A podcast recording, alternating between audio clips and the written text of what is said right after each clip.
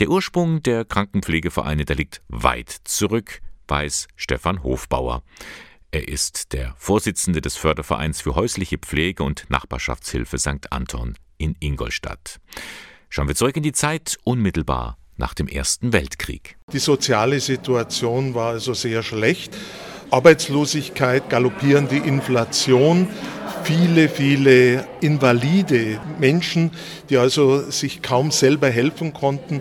Die mussten gepflegt werden und hatten kaum Geld dafür. Man hatte keine Krankenversicherung.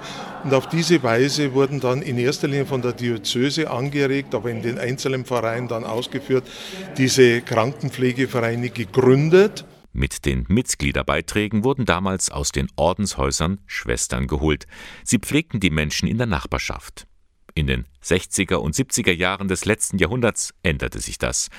Es gab kaum noch Ordensschwestern für diesen Dienst. Man musste sich etwas überlegen. Die Krankenpflegevereine wurden Trägervereine der Sozialstationen. Es gab kleinere, größere Sozialstationen, die später dann auch äh, fusioniert sind, beispielsweise Ingolstadt zwei, äh, eine Ingolstadt Nord, Süd, eine Sozialstation, später seit 1987 eine Gesamtsozialstation über ganz Ingolstadt. Bis heute ist das so. In Ingolstadt etwa sind rund 100 Mitarbeitende in der Caritas Sozialstation beschäftigt, in der ambulanten Pflege oder als Betreuungskräfte.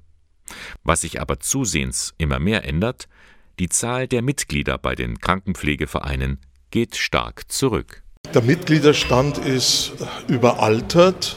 Wenn ich in die Geburtenliste reinschaue, äh, unseres Krankenpflegevereins, dann sehe ich sehr, sehr viele Leute mit über 80, jüngere äh, weniger. Deswegen auch verlieren wir sehr viele Mitglieder äh, durch Tod.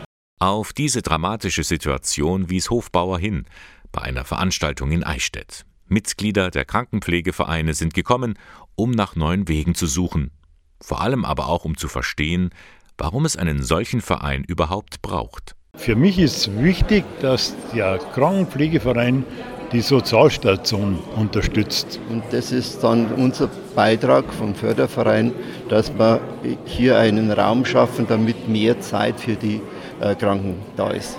Mehr Zeit in der Pflege, dafür werden die Mitgliedsbeiträge aufgewendet. Um nun mehr und vor allem jüngere Mitglieder zu gewinnen, müssten die Krankenpflegevereine fantasievoller und vor allem aktiver werden. Andreas Hofbauer hat da auch schon Ideen zum Beispiel für Familien. Indem man ihnen anbietet, dass zum Beispiel auch der Leihopa, die Leihoma mal auf die Kinder aufpasst, wenn die jungen Leute mal am Abend weggehen wollen. Oder auch, äh, man muss dafür sorgen, dass der Krankenpflegeverein vermittelt, wie sich junge Familien innerhalb einer Pfarrgemeinde miteinander verknüpfen, verbinden können, um sich auch gegenseitig zu helfen. Also weg von einem Verein, der nur Mitgliedsbeiträge sammelt, hin zu mehr Nachbarschaftshilfe. Darin liegt wohl die Zukunft der Krankenpflegevereine.